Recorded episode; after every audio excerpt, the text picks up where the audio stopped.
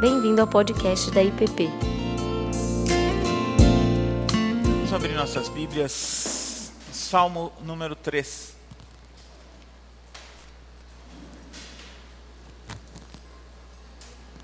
Salmo 3.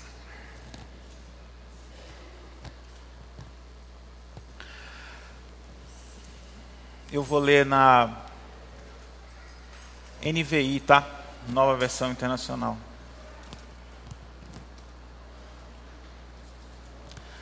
Salmo 3. Vamos, vamos ler juntos.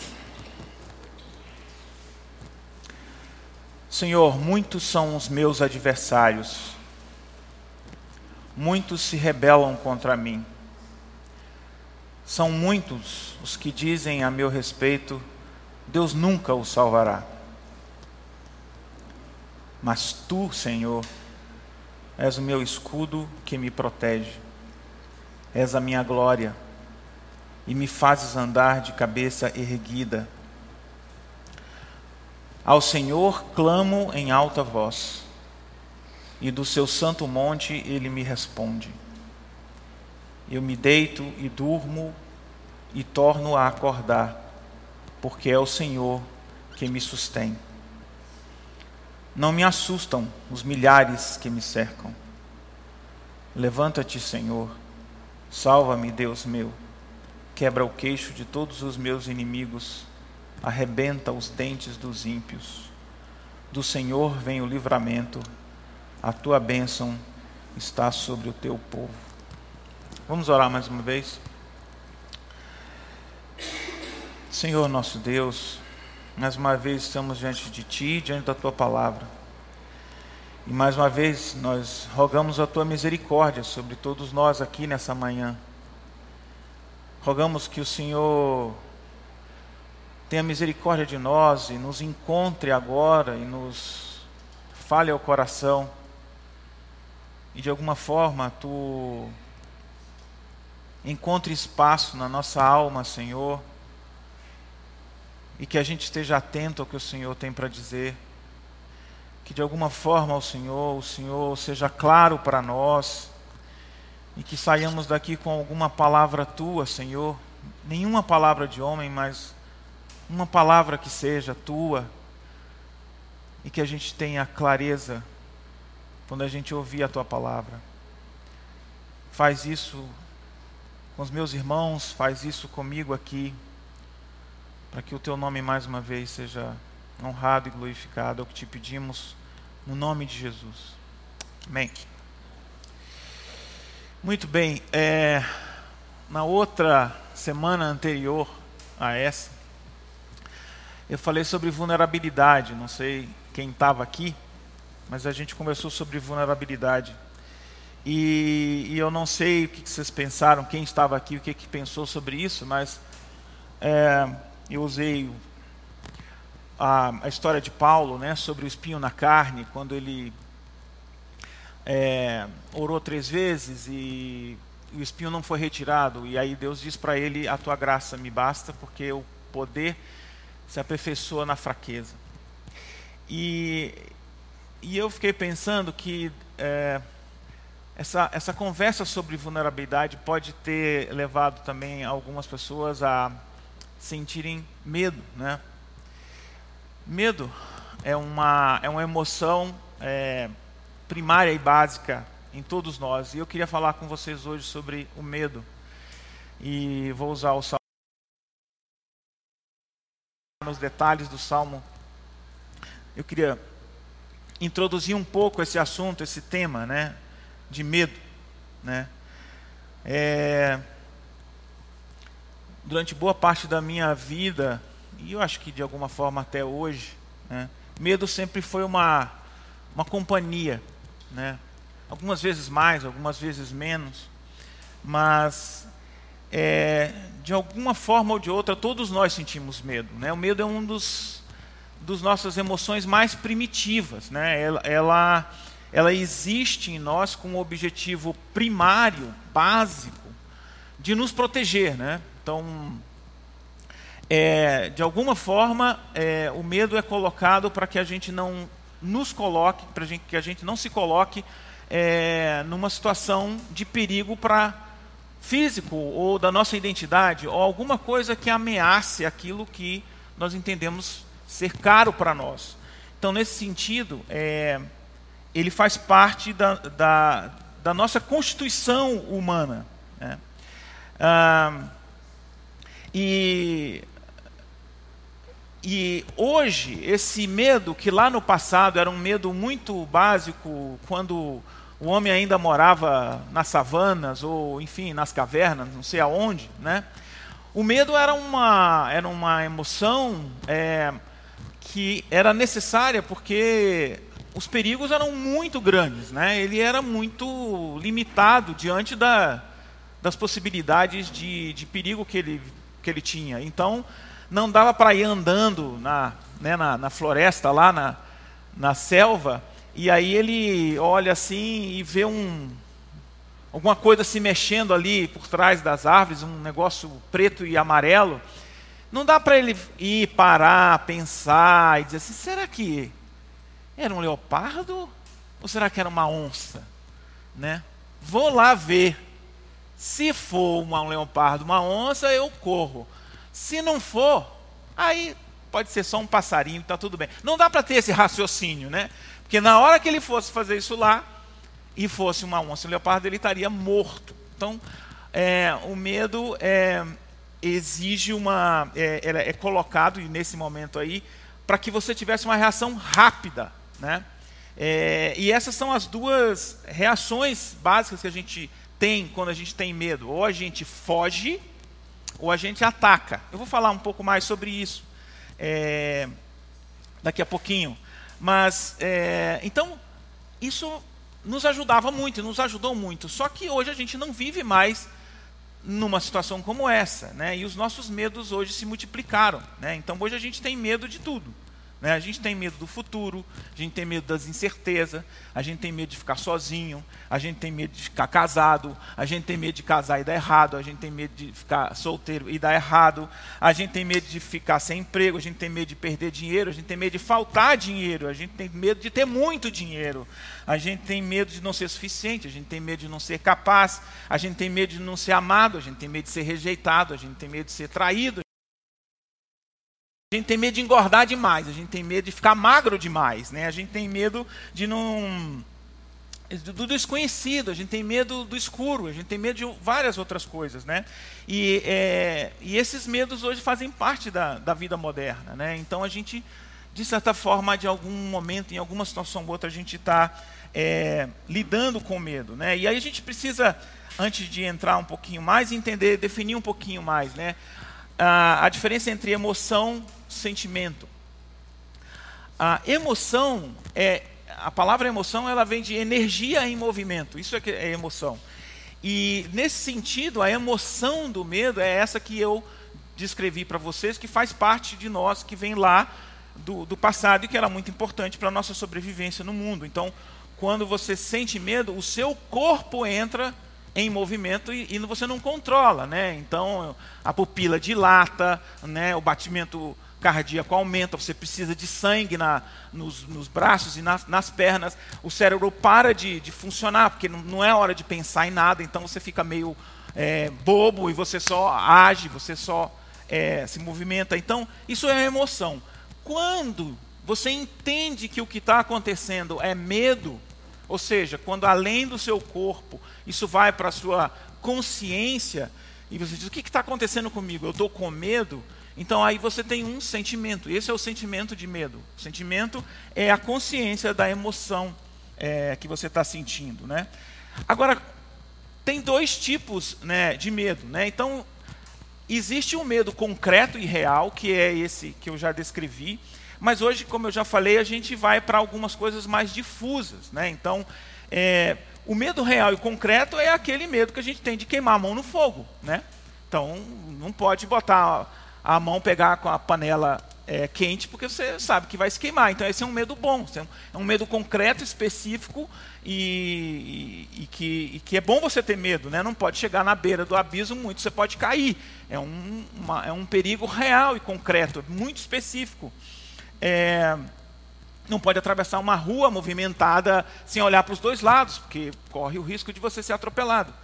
Mas existe um outro tipo de medo, e é, é nesse espaço maior que eu quero colocar a gente, que é esse medo que a gente tem dessas coisas que eu falei, que é um medo mais difuso, é um medo que não é muito claro, né? é um medo sobre a vida, é um medo sobre nós mesmos, é um medo sobre os outros. Né? E, e que a gente não sabe o que, que vai acontecer, a gente simplesmente tem receios tem medos, a gente tem. A gente não está muito claro o que pode acontecer. Né? E, e geralmente esse medo é um medo que não acaba. Né? Quando você é, tem um medo muito específico, acabou aquela, aquele evento, o medo foi embora. Mas aí a gente tem esses outros medos que eles estão sempre presentes. Eles não acabam, né? eles estão sempre, todo dia que a gente acorda, parece que eles se renovam. Não sei se vocês se identificam com isso, né? mas é, se a gente parar para pensar, a gente vai ver que alguns deles estão lá, seja de nós mesmos, seja dos outros, seja da vida. A gente vai falar um pouco mais sobre isso. Mas é, é, é nesse tipo de, é sobre esse tipo de medo que eu quero abordar um pouco hoje. É, e aí, como eu disse, nós temos duas reações. A primeira é fugir. Nós procuramos sair o mais rápido possível do que nós entendemos que seja um perigo. Nem sempre, pensando nesse medo mais difuso, nem sempre a gente tem uma compreensão erra, erra, é, exata e clara daquele perigo, mas a gente identifica aquilo como perigo. Então a gente foge da vida, por exemplo. Né? E eu já falei aqui, é, vou falar de novo, eu, durante muito tempo, tive medo de casar, por exemplo. Né?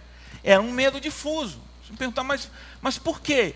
Eu tinha medo. Eu, eu tinha medo de casar com pessoa errada, eu tinha medo de não dar certo, eu tinha medo de, de me separar, eu tinha medo que acontecesse a mesma coisa que aconteceu com meu pai, com minha mãe. Mas tinha alguma coisa específica, clara e concreta? Não, mas eu tinha medo. Então, esse é um medo da vida, é um medo de fazer as coisas, é um medo de tomar um próximo passo, é um medo de ir adiante, de tomar decisões. Né? É, é um medo difuso, que não é muito claro. assim Você simplesmente não sabe o que vai esperar, é, o que vai acontecer, porque você não tem controle de todas as variáveis, de todas as situações, não, não, não tem controle do que o outro vai fazer, de como ele vai reagir com você. Né? E aí a gente foge também, não só da vida, mas a gente acaba fugindo de nós mesmos, né?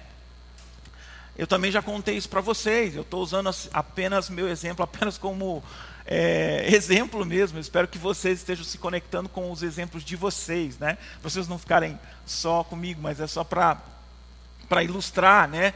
É, eu, eu desenvolvi um, um, uma parte de mim que procrastina. É, em muitas situações da minha vida eu procrastino. E, se, e quando eu olho mais detalhadamente sobre isso, é, existe um medo por trás. Né? Se eu chegar naquele lugar e não der certo, e aquilo fracassar e eu não der conta, vai ser horrível. E eu vou ser, sei lá, o que, que vai acontecer comigo? E aí, como eu não quero me encontrar com aquilo, o que, que eu faço? Eu adio aquilo. Eu deixo para amanhã. Hoje não, amanhã. Né? A procrastinação tem um tem um pezinho no medo, esse medo do que, que vai acontecer com a gente. Medo é um medo também difuso. Será que eu vou dar conta? Será que eu vou conseguir? Né? E muitas vezes a gente se auto-sabota. Né? A gente cria mecanismo para não alcançar os nossos objetivos, planos na vida por, por causa disso. Né? É, e esse eu acho um dos piores medos, porque a gente começa a ter medo de expressar aquilo que nós somos. Né? Esse medo de, de ser quem nós somos. Eu não estou falando das coisas bizarras, das coisas horríveis, da, dos exageros. Não estou falando é, da gente é, ter vontade de expressar tudo, todo, todo lado ruim que a gente é. Mas tô, não é isso que eu estou falando. Mas às vezes a gente tem medo de expressar a nossa identidade mais real, mais profunda. Por quê? Porque a gente simplesmente tem medo de aparecer. Né? Esse mundo é, a gente não sabe o que vai acontecer, é um mundo de julgamento. É, né, nas redes sociais aí, você nunca mais será esquecido se algum erro for encontrado na sua vida, nunca mais. E hoje as pessoas fazem uma pesquisa de 20 anos atrás. Ah, há 20 anos atrás, o Twitter dele, sei lá quanto se tinha Twitter há 20 anos atrás, ele disse isso. Então, há um, uma, um, um medo assim de, de da gente se expressar e ser quem nós somos. Mas isso vai limitando, porque a gente tem medo dessa, dessa rejeição, dessa humilhação, é, ou de ser reprovado. Né?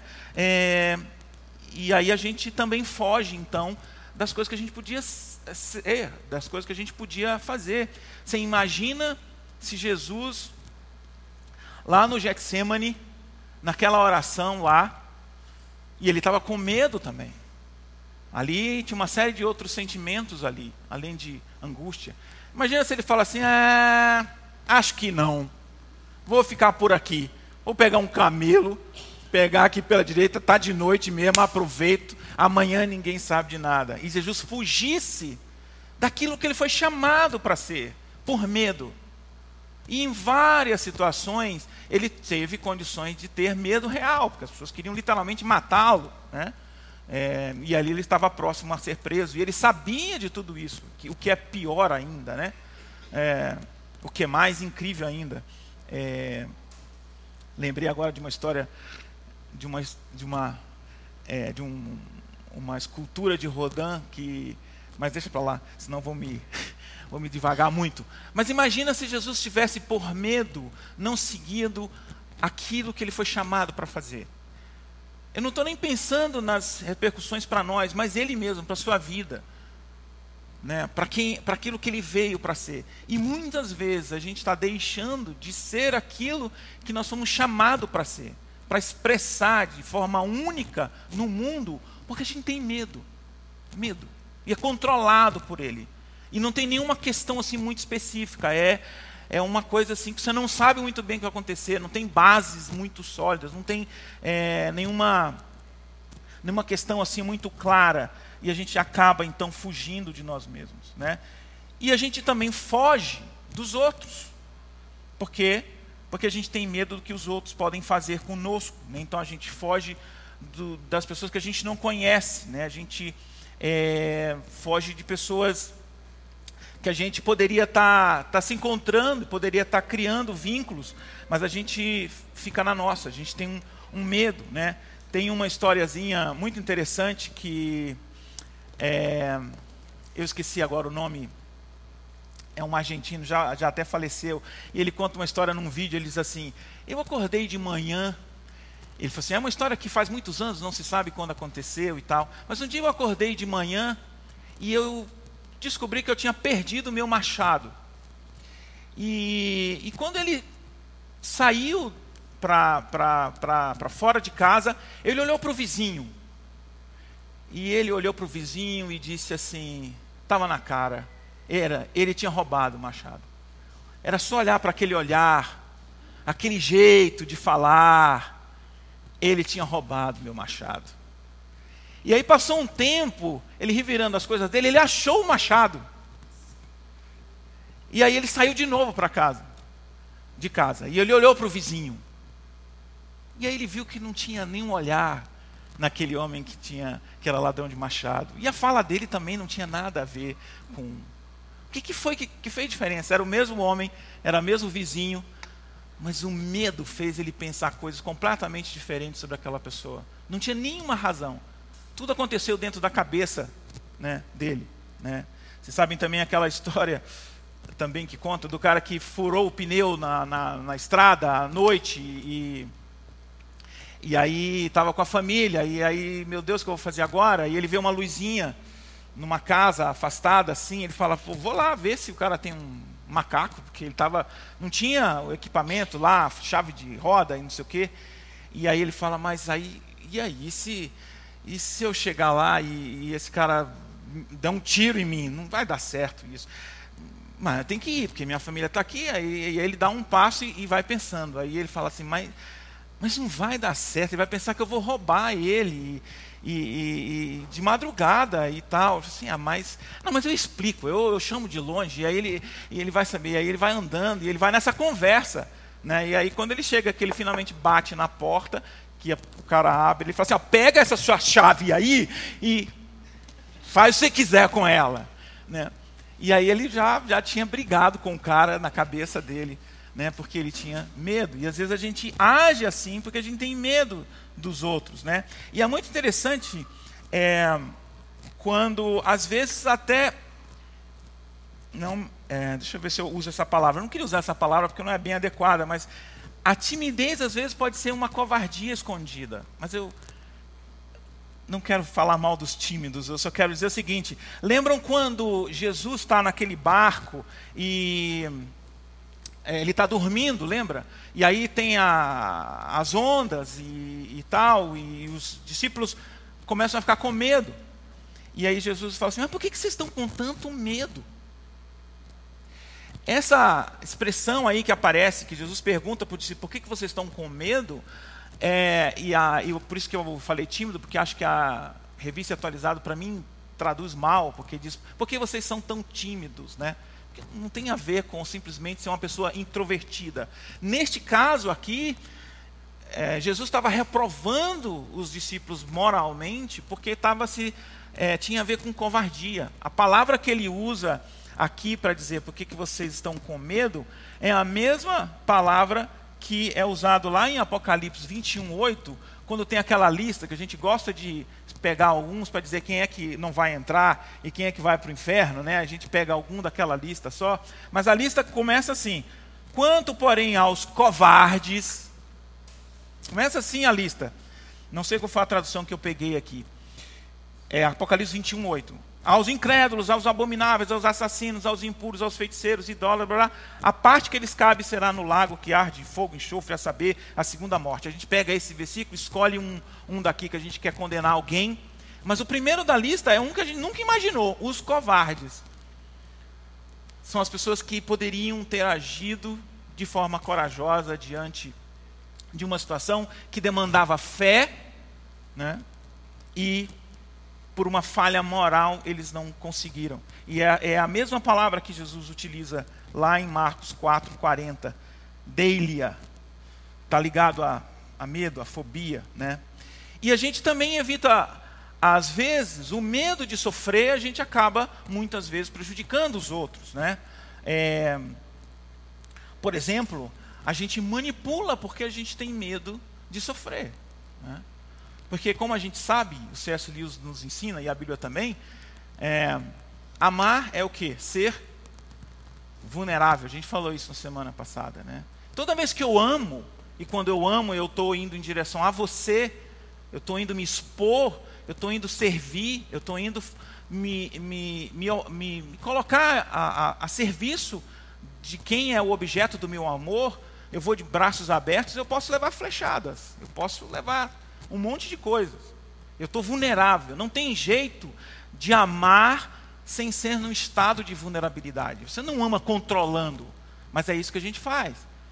Para não sofrer, com medo de sofrer, eu boto umas barreiras. Eu só vou até aqui, daqui para lá não vou não. Vai que, que eu receba uma coisa que eu não quero. Ou então eu manipulo. Eu faço com que as coisas que eu quero que você faça, eu dou as pistas, dou as, as, as, orientações de forma que você tome a decisão que eu quero, mas achando que foi você que tomou a decisão. Isso chama-se manipulação. Né? A gente faz isso com os filhos, não faz? Vamos, vamos falar a verdade. Os pequenininhos que não sabem, a gente manipula e tal. Às vezes a gente ah, é para o bem e tal. Mas adultos fazem isso porque têm medo de sofrer. Porque quando a gente vai ao encontro do outro desarmado, pode ser que ele nos ele nos fira. Então a gente prefere manipular por medo do que a gente é, amar de verdade. Então eu controlo, eu exijo, eu demando. Eu estou fugindo, na verdade, dos outros, porque eu nunca chego no outro desse jeito. Né? Eu estou tão protegido. Então, estamos falando desse medo, esse medo difuso, não é, não é aquele medo específico. Falamos que ele tem duas formas, tivemos duas formas de reagir. É, nós fugimos, eu descrevi agora, fugimos de nós mesmos, fugimos da vida, fugimos dos outros. Mas eu disse também que às vezes a gente ataca. Então, quem tem gato, cachorro em casa, pequeno, sabe quando é, você vai fazer alguma coisa contra ele e ele ah, sabe que está em ameaça, ele, ele fica, ele se encolhe até onde é possível. Daí, se você continuar para frente, o que acontece? Né? Gato, cachorro, o que, que eles fazem? Ele salta em cima de você e parece que é um leão, né? É... Por que, que ele faz isso? Porque ele tem medo. E, e, o medo tem essa outra, essa outra disposição. Ou você foge, ou você ataca. E, e a gente se torna agressivo muitas vezes porque nós estamos querendo nos proteger e utilizamos a nossa, as nossas armas mais primitivas, porque de, em algum momento a gente também está se protegendo de algum medo, especialmente o medo de sofrer. Né? É, todo mundo acho que já, ou pelo menos quase todo mundo já passou por aquela situação quando o filho é pequeno e, e aí ele atravessa a rua correndo e aí ia vir um carro, e o carro desviou, quase que pega no, no filho, ou então não vinha carro, mas era uma rua movimentada. Como é que você vai conversar com, com seu filho depois, exatamente depois desse negócio? A não ser que você seja um, né, assim, esteja cheio do Espírito Santo, né, esteja acabado de fazer a sua devocional, terido, você fala assim, se for nesse caso, você vai dizer, meu filho, não faça isso. Agora, se você for um pai normal, você vai dizer: Menino, você está louco? Você está maluco? Eu não já falei para você não atravessar a rua desse jeito? Como é que você faz uma loucura dessa? Você quer me matar? Né? Porque de onde vem essa agressividade? Hã? Você não está querendo matar o seu filho, você não está descontando nada dele. Por trás dessa agressividade tem um profundo medo. Você esteve ao ponto de perdê-lo. Medo de que ele pudesse morrer ali. E esse medo foi tão grande que nesse momento ele fugir, você não ia fugir, você ia partir para cima. E aí você vai e toda uma agressividade está lá, o seu corpo está preparado para isso. Mas no fundo, a agressividade é medo. Ou pode ser, tá?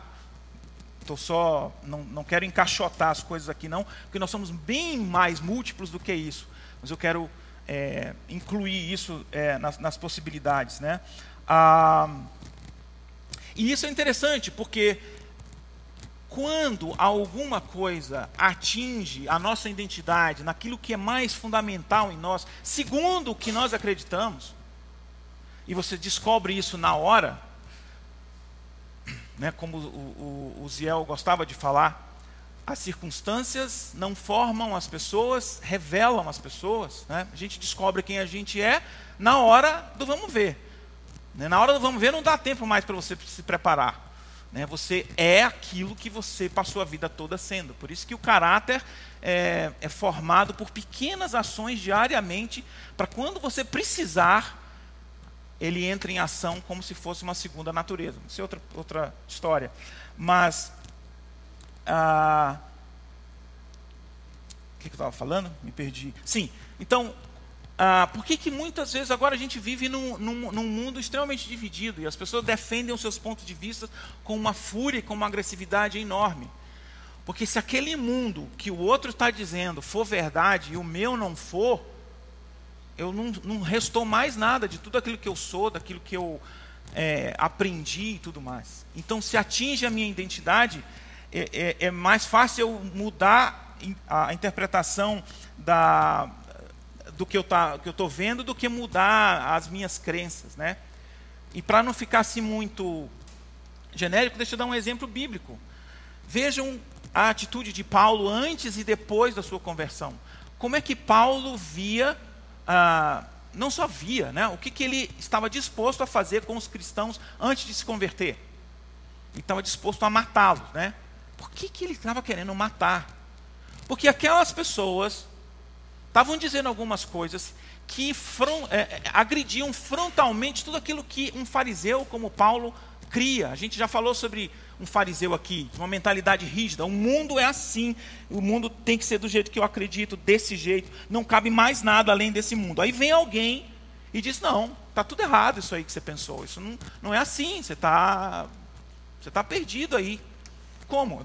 Isso se eu admito isso, para muita gente isso é tão forte que é melhor eu matar o outro e dizer assim: no meu mundo você não cabe, então eu não quero, não é cap sou capaz de conviver com a sua existência, do que eu dizer assim: será que eu preciso rever as coisas que eu acredito?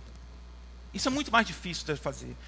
É, e Paulo então queria matar. Então, tanto é que, no caso dele, não foi, a conversão não foi vendo uma pregação, ele levantou a mão e disse assim: não, eu eu creio. Teve que ser uma coisa mais dura, né?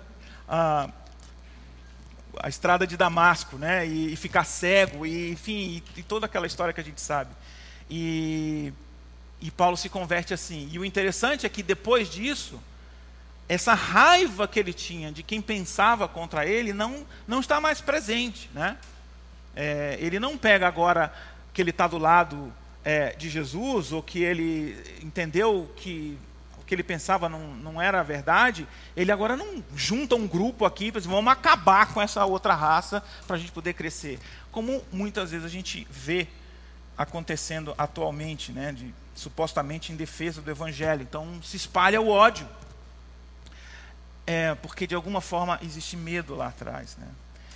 E as decisões baseadas é, nesse medo difuso, é, que geram mais ansiedade, que são sempre constantes, elas são sempre egoístas, né? Ela, e elas podem ser muito prejudiciais, né?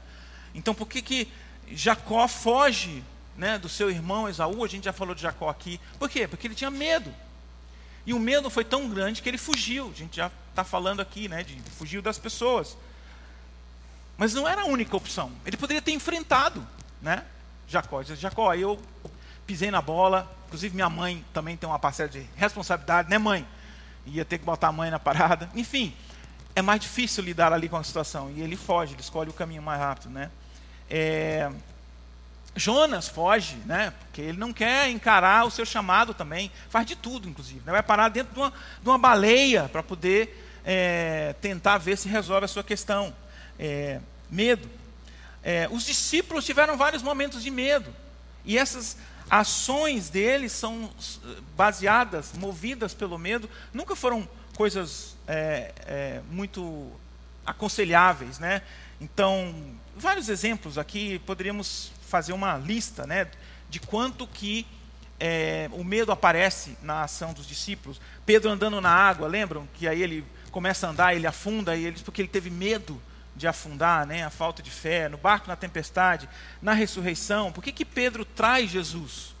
Por que, que ele é capaz de trair o seu mestre, o seu é, Senhor, que ele conviveu durante três anos, que ele viu e aprendeu, ainda assim ele trai? Porque ele teve medo. O medo é capaz de nos fazer é, tomar atitudes que são completamente contrárias a muitas das coisas que a gente diz acreditar, supostamente acredita. O medo é primitivo, é forte. E é um medo, eu não sei o que vai acontecer. Se, se me identificarem aqui como discípulo, eu não sei o que vai acontecer comigo. Vai que eu vou parar do lado dele aqui, porque ele vai ser crucificado. E aí, de novo, ó, reage, a gente reage para se preservar. Né? Isso é muito forte. Né? É, já falei de Paulo. Né?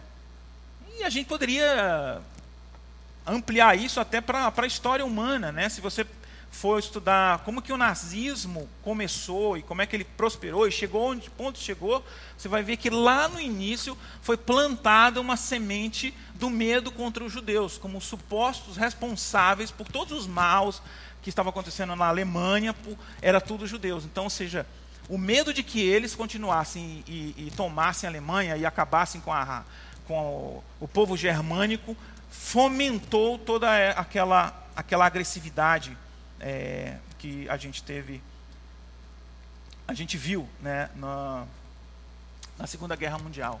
Bom, espero que você tenha se encontrado em algum momento aí dessa, dessa situação. Se não, é, você está aqui só de espectador e aí você não tem nada a ver com isso. Mas eu espero que, de alguma forma, você tenha visitado alguns dos seus medos. A pergunta é Ok? Como é que a gente faz para sair disso? E agora, finalmente, a gente chega no nosso Salmo 3. E aqui tem três coisas que eu queria, então, é, conversar com vocês. É, não vou entrar muito na história desse salmo, mas na Bíblia de vocês deve ter aí em cima, dizendo Salmo de Davi, quando ele fugiu do seu filho Absalão. É, Davi está no, tá no fim do seu reinado já, é, e olha que coisa horrível, né? O grande Davi tem que fugir, porque o seu filho vem para matá-lo, vem invadir Jerusalém e quer matá-lo. E fez uma, um complô contra ele. Então, é, Davi é obrigado a, a, a, sair de Jerusalém, já, já velho, já sem força, já, já sem todo o poder que ele tinha. E ele escreve então esse salmo diante dessa situação. Esse era o medo dele, o medo de morrer, o medo de ser encontrado com, pelos seus, é, pelo seu filho. Então, ele diz aqui no versículo 1: é, Senhor, muitos são os meus adversários, muitos se rebelam contra mim, muitos são os que dizem a meu respeito, Deus nunca o salvará. E aqui é a descrição rápida desse medo. E aí a gente pode pegar tudo aquilo que eu falei até agora. E aí vem o versículo 3. O versículo 3 é, que a coisa começa a mudar. Ele diz: Mas tu, Senhor, eu estou morrendo de medo, eu estou apavorado, eu não sei o que vai acontecer comigo. Aí você escolhe o seu medo de preferência. Mas tu, Senhor. E o que, que ele diz sobre, o que, que, ele, que ele encontra em Deus nesse momento? E como é que ele vê a Deus? Ele diz três coisas. A primeira coisa, ele diz assim: Tu és o escudo que me protege. E aqui é interessante a gente entender que ele está falando não daquele escudo pequenininho que a gente vê um, os, né, os, guerreiros lá na, na, na, na, batalha com uma, com uma espada e um, e um escudo, onde, onde ele né, faz uma troca entre escudo e, e, e, a, e a espada. Não, aqui é aquele, aquele é, escudo gigante, sabe, do, do, dos dos soldados romanos, que eles ficavam atrás, literalmente. Então, esse é o escudo que protege, envolve. Só que tem um detalhe: esse escudo não dá para fugir. Esse escudo é para ir para dentro da batalha. Por isso que ele é grande, porque né, quem já viu uh, filmes assim de, de, guerras romanas, eles bem treinados, o exército romano, e eles vão gritando e tal, né, uh, uh, e eles vão avançando com os escudos e, e, e, vão fazendo a parede, né, e vão caminhando assim, porque ah, né, só vê o escudo, às vezes não, não, não vê quem está atrás, né, e com as lanças e tal, mas é um escudo para você ir para dentro da batalha. Se você tentar fugir com esse escudo na mão, quando você virar, você leva uma flechada, porque não dá para fugir com esse escudo. Não é isso que ele olha para Deus e pede. Ele diz assim: O Senhor vai me levar para dentro desse medo, mas eu não estou sozinho. Eu sei que é horrível ter essa com ah, puxa vida, Romulo, é essa sua essa sua o seu a sua receita, mas é seguir confiante em frente com o Senhor. Se você ir para encarar o, o monstro sem, sem ninguém, aí realmente é loucura. Mas se você sabe com quem você está indo, o lugar que você tem que ir é para dentro, é para frente, é protegido, é envolto nisso, mas vai. E se eu me machucar? Ainda assim faz parte. E se sobrar uma flechada no meio do caminho? Ele está lá. E a gente conhece muito bem o Salmo 23, né? O que, que diz lá no Salmo 23? Ainda que eu ande pelo vale da sombra da morte, não temerei. Por quê? Porque tu estás comigo, tu és o meu escudo, no meio do vale da sombra da morte. Ele falou assim: e se tiver que passar por um vale, eu vou dar a volta no vale. Não, Senhor, se tiver que passar pelo vale, eu espero amanhecer, porque ninguém é louco de entrar num vale escuro. O Salmo 23 convida você a ir. Quando tiver, claro, não vai atrás de vale de sombra da morte se não precisar, mas se é para lá que você tem que ir, o medo não vai ser aquilo que te paralisa. O Salmo 23 de Davi também diz assim: ainda que eu entre no vale, eu passe pelo vale, eu não temerei mal nenhum. Eu não sei se quando vocês eram pequenos, eu morei em cidade, no interior do Maranhão, e, e cidade, aquela casa grande, e às vezes eu tinha que passar de um lado para casa para o outro, que na minha cabeça era um vale da sombra da morte, no escuro, né? Mas era, era um lugar pequeno, mas era. Então, como é que você estava aqui e tinha que ir para o outro lado da casa e tinha que passar pelo quintal, sei lá, para algum lugar lá.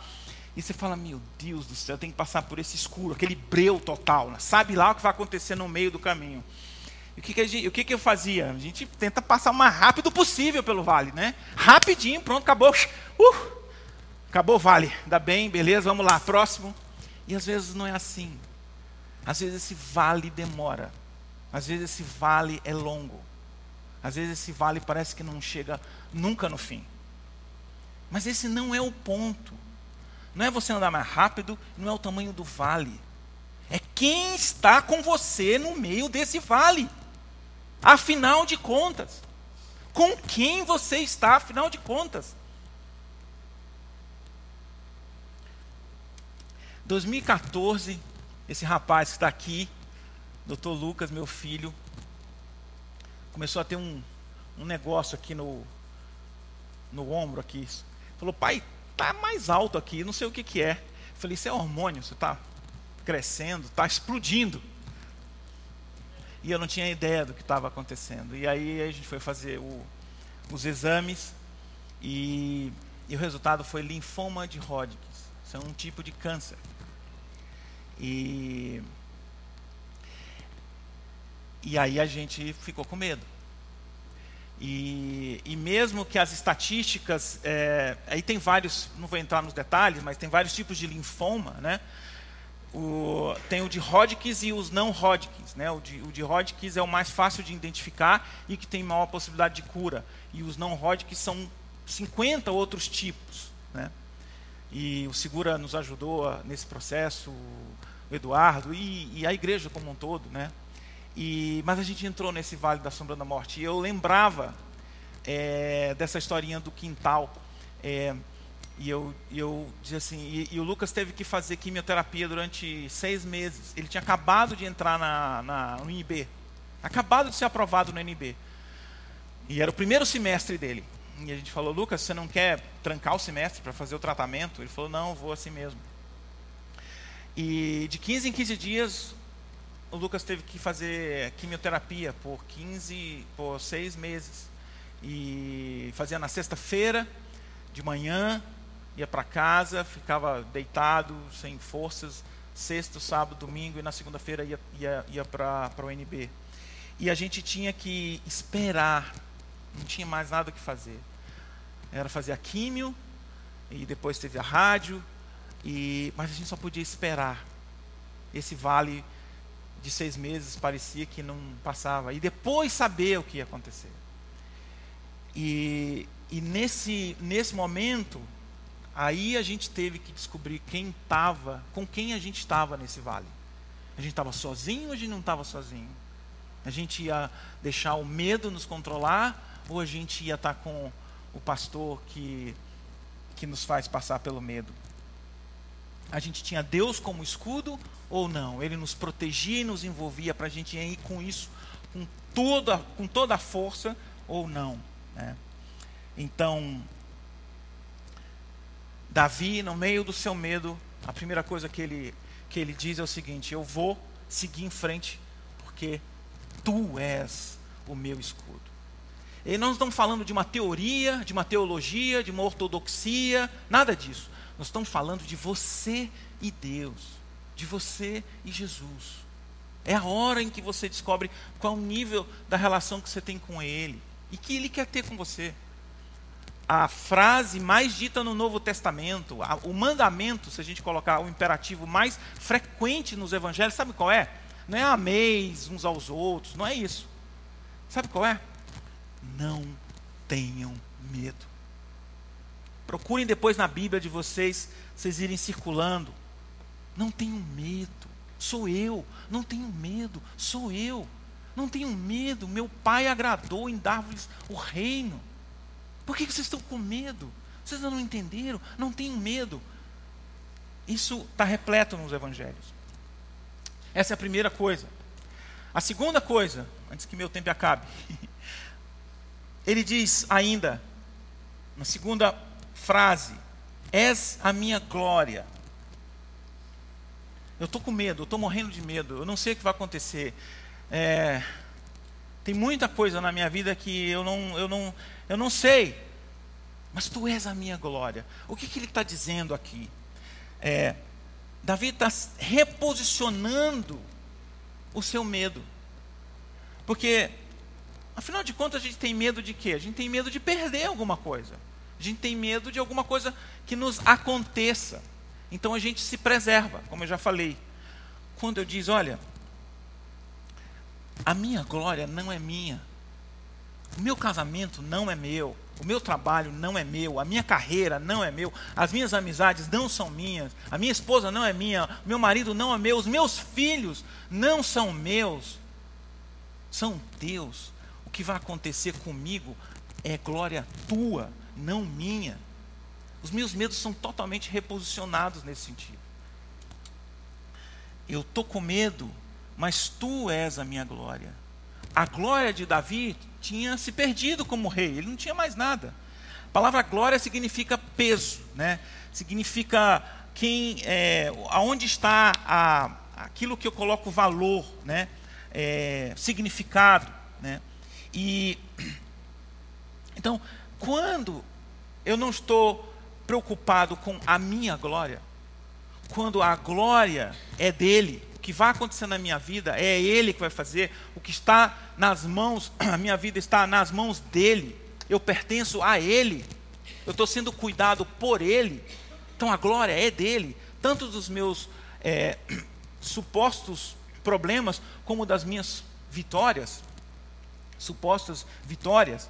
É, o meu medo de errar, o meu medo de passar vergonha, o meu medo de ser rejeitado, o medo de não ser um bom pai, o medo de não ser uma boa mãe, o medo de não ter sucesso, o medo de não chegar lá, seja lá o que quer que seja. Né? Ah, existe uma frase do Thomas Metz que ele diz que as pessoas passam a vida é, subindo uma escada bem rápido para chegar lá no topo e descobrir que estava na parede errada a escada. Mas, meu Deus, a minha vida inteira ah, era na outra parede. Né? Mas foi tão rápido subindo e, e pegou na parede errada. Né? Mas você, realoca a sua glória para a glória de Deus. Né? Ou seja, Ele é quem está no comando. Ele é que é o Senhor e é que é Rei. E a Ele é que eu devo a minha vida. Então, é, não, não é sobre mim, é sobre Ele que tem a ver. Né?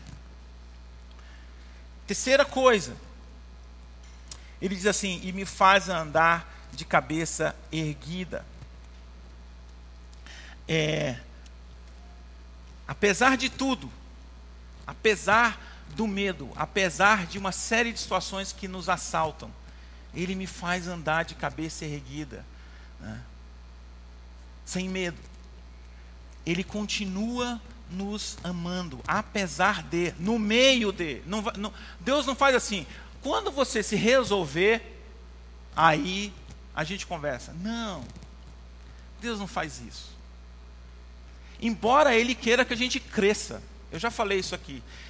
É, isso para mim tem se tornado um peso muito interessante. E eu vou citar um grande, uma, um grande personagem, Jon Snow.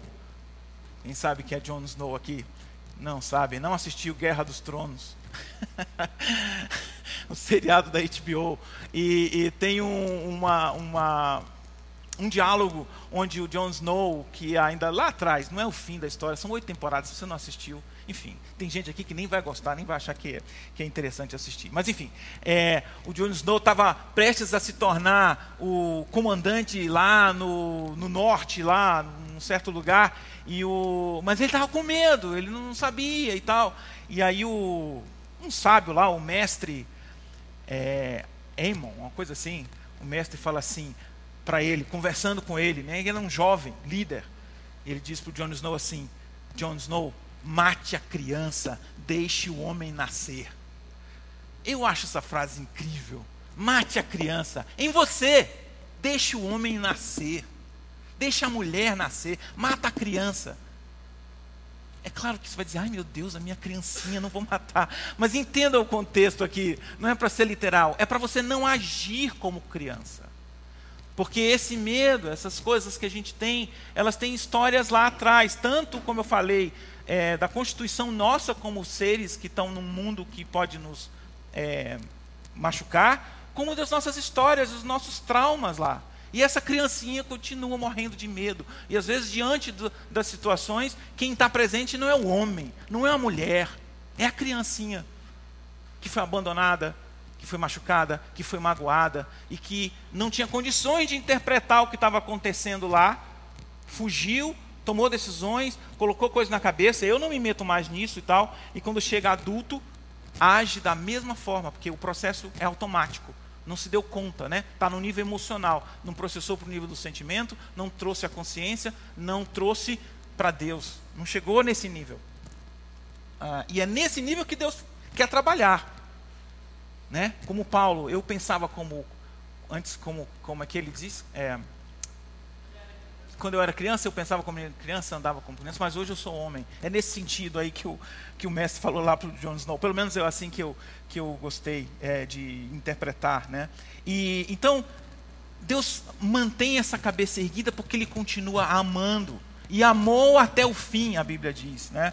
É, é, hoje na, no, no, no louvor, o Estevão citou João 14, né? eu deixo-vos a paz, a minha paz vos dou, não o dou como o mundo a dar, que o coração de vocês não fique angustiado, nem com medo. É, é interessante que até Paulo, né? Eu falei para eles, para vocês que ele por medo lá atrás agrediu aos cristãos. Depois quando ele se converte, ele passa a ter medo agora de ser morto, da perseguição, de ser preso. E uma certa noite, isso está lá em Atos, em Atos 18, 9 e 10. É, certa noite, Paulo teve uma visão que o Senhor lhe disse: Não tenha medo, Paulo. Pelo contrário, fale e não fique calado, porque eu estou com você e ninguém ousará lhe fazer mal, pois tenho muito povo nessa cidade. Agora não é a hora da criança, Paulo, agora é a hora, é a hora do homem. Então, Deus faz isso, coloca você firme, com coração, com, com, com, como é que ele diz, com a. faz você andar de cabeça erguida. E ele faz isso é, em, nas últimas consequências, enviando é, o próprio Jesus, né? É, Essa é a terceira coisa, então, que, que Davi usa e que Davi pensa nesse momento que ele está ele tá com medo. Deus continua amando é, você. Tem é, uma passagem é, muito que eu gosto muito lá em 1 João 4, 18, se não me engano, que ele diz assim: o perfeito amor faz o quê? Lança fora o medo. No amor não existe medo que, que Paulo, o que, que João está falando aí? Você tem aqui de um lado, pr primeiro, quem é que tem o perfeito amor? Deus, né? Não tem outro amor perfeito. Quando você sabe que o amor perfeito de Deus está com você, colocando a sua cabeça erguida, é esse nível de amor que vai ter para conversar com você sobre o seu medo. Do ponto de vista físico, quando eu falei, né, fisiologicamente, quando você é tomado pelo medo, você, às vezes, você não sabe o que fazer, sabe? Deu branco, sabe? Quando você está. Medo de falar em público. Você chega lá, o medo é tão grande que você não lembra de mais nada aqui para falar, trava tudo. Por quê? Porque o medo, fisiologicamente, tem essa função. Se não é hora de você pensar, faz alguma coisa. Ou você sai daí correndo, ou você. Mas não é para gente e quando você tem isso tão forte, você precisa de algo tão poderoso para colocar a sua mente para funcionar de novo, o seu neocórtex aqui para funcionar e te dar uma outra história, te contar uma outra história. E a história é que Deus ama você incondicionalmente, com medo, sem medo, do jeito que você quiser, do jeito que você puder. Eu costumo dizer, eu, eu digo isso há anos, não ouça nenhuma voz, nenhuma voz que te coloque para longe de Deus pelo que você fez. Nenhuma voz. Fez, fez bobagem? Vá para perto de Deus. Tá ótimo, vá para perto de Deus. Mas não escute nenhuma voz que afasta. Porque a voz que você deve ouvir é: nada vai te separar do amor de Deus nem o passado, nem o futuro, nem a morte, nem anjos, nem potestade, nada vai nos separar do amor de Deus. Essa é a voz que você tem que colocar na sua cabeça na hora que o medo vier. Porque não é pensamento positivo. É verdade. É verdade. É uma realidade muito maior do que o seu medo.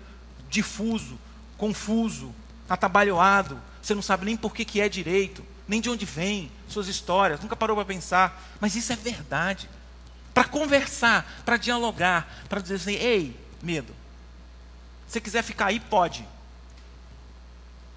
mas eu vou continuar. Isso não vai me paralisar. Então, essa é a terceira coisa que, que, que Davi faz. E por último, é, o salmo poderia ac ac acabar no versículo 4 e 5. Ao Senhor clamo em alta voz e do seu santo monte ele me responde. Eu me deito e durmo e torno a acordar. Pronto. Uh, tá tudo bem. Né? Ao Senhor clamo, ele me responde, eu me deito, durmo, torno a acordar. Tá ótimo. Mas aí tem um versículo 7 e 8. E se você não ler até o final, você não entende o versículo 7. Porque parece que ele ainda está com raiva lá de Absalão e, e, né, e mandando quebrar o queixo dos inimigos e, e tal, e querendo arrebentar o dente lá dos ímpios e tudo. Mas o detalhe é o versículo 8, bem no final: Do Senhor vem o livramento, a tua bênção está sobre o teu povo.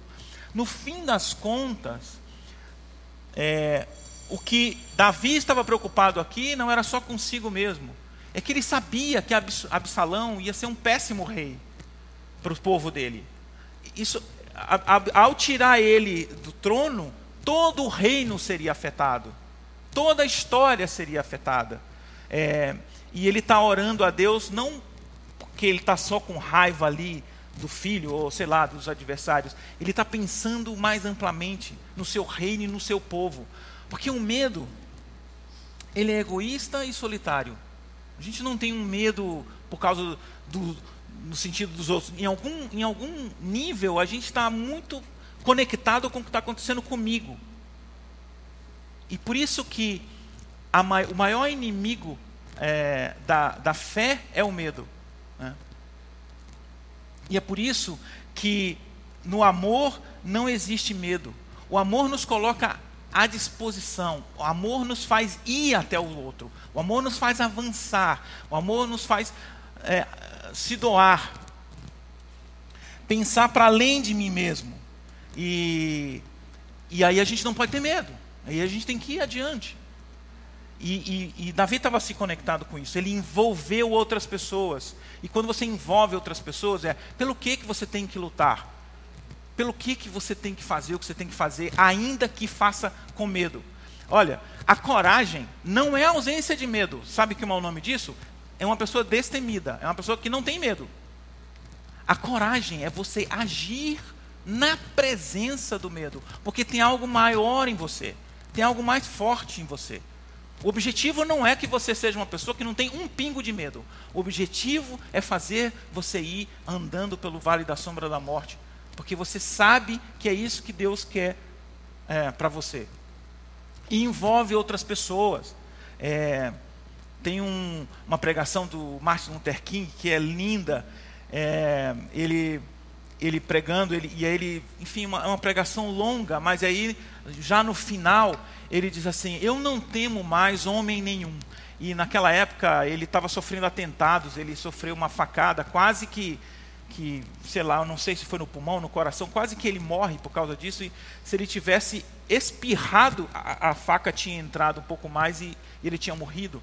E, mas ele tinha chegado a um ponto, ele falou assim: Eu não temo mais homem nenhum. É, e aí ele diz assim: Porque eu já subi no topo da montanha. É, é emocionante. Eu, eu, se eu falar muito, eu choro, porque eu já escutei essa pregação, essa, essa coisa, e ele faz bem emocionado, né? O Luther King é um pastor batista e é maravilhoso. Mas ele diz assim: Eu já subi no topo da montanha. Eu não sei se eu vou chegar do outro lado mas eu já vi a glória do Senhor. Ah. Ele estava diante de, do povo. Ele sabia o que Deus queria que ele fizesse. Ele não podia ter medo. Porque tinha mais gente envolvida na história dele. Você não está sozinha, sozinho. Tem mais gente. Onde você precisa ter essa coragem para fazer as coisas que você sabe que precisa fazer. Para tomar as decisões que você precisa tomar. Para caminhar aquilo que você precisa caminhar. E Deus está com você, tá? Ele é o seu escudo. Deus está com você, Ele é a sua glória. Deus está com você, Ele levanta a sua cabeça, mas tem mais gente com você. E essa é a grande motivação também para você vencer o medo. Um grande psicólogo, psiquiatra, o Viktor Frankl, que, que, viveu em Auschwitz, no campo de concentração, que escreveu um livro que recomendo vocês a todos, chama Em Busca de Sentido. É, já devem ter ouvido falar, um livro mais do que lido, recomendado no mundo todo. Ele no livro relata um pouco sobre como foi a sua experiência no, no, campo de concentração, e ele dizia qual é a diferença daqueles que desistiam ali, porque todo dia era uma luta contra a vida, é, sobrevivência, sendo espancado, sendo humilhado, sendo, é, enfim, agredido, medo o tempo todo, sem saber o que, que ia acontecer se errasse a fila, uma fila ia para a morte, outra para a vida. É uma, uma coisa, vocês já devem ter visto, ouvido sobre os campos de concentração. E ele, e ele foi entender o que que, por que, que alguns é, se mantinham vivos, por que, que alguns perseveravam e por que, que outros desistiam, se atiravam nas, nas, na, na, na cerca elétrica que, que, tinha no campo de concentração e morria. Então era, era aliviar, acabar com essa dor, não tem mais nada, não tem mais sentido essa dor e sofrimento que, que fazia diferença entre um e outro? E o que ele percebeu é que as pessoas que tinham na sua cabeça outras pessoas lá fora, que tinham um objetivo para além de si mesmo, que tinham uma tarefa a realizar, um trabalho incompleto, pessoas que ele amava e que ele precisava cuidar, pessoas que sabiam que estavam esperando por ele e dependiam dele. Essa, esse sentido dava a eles razões para enfrentar máximo que eles podiam aquela, aquele momento.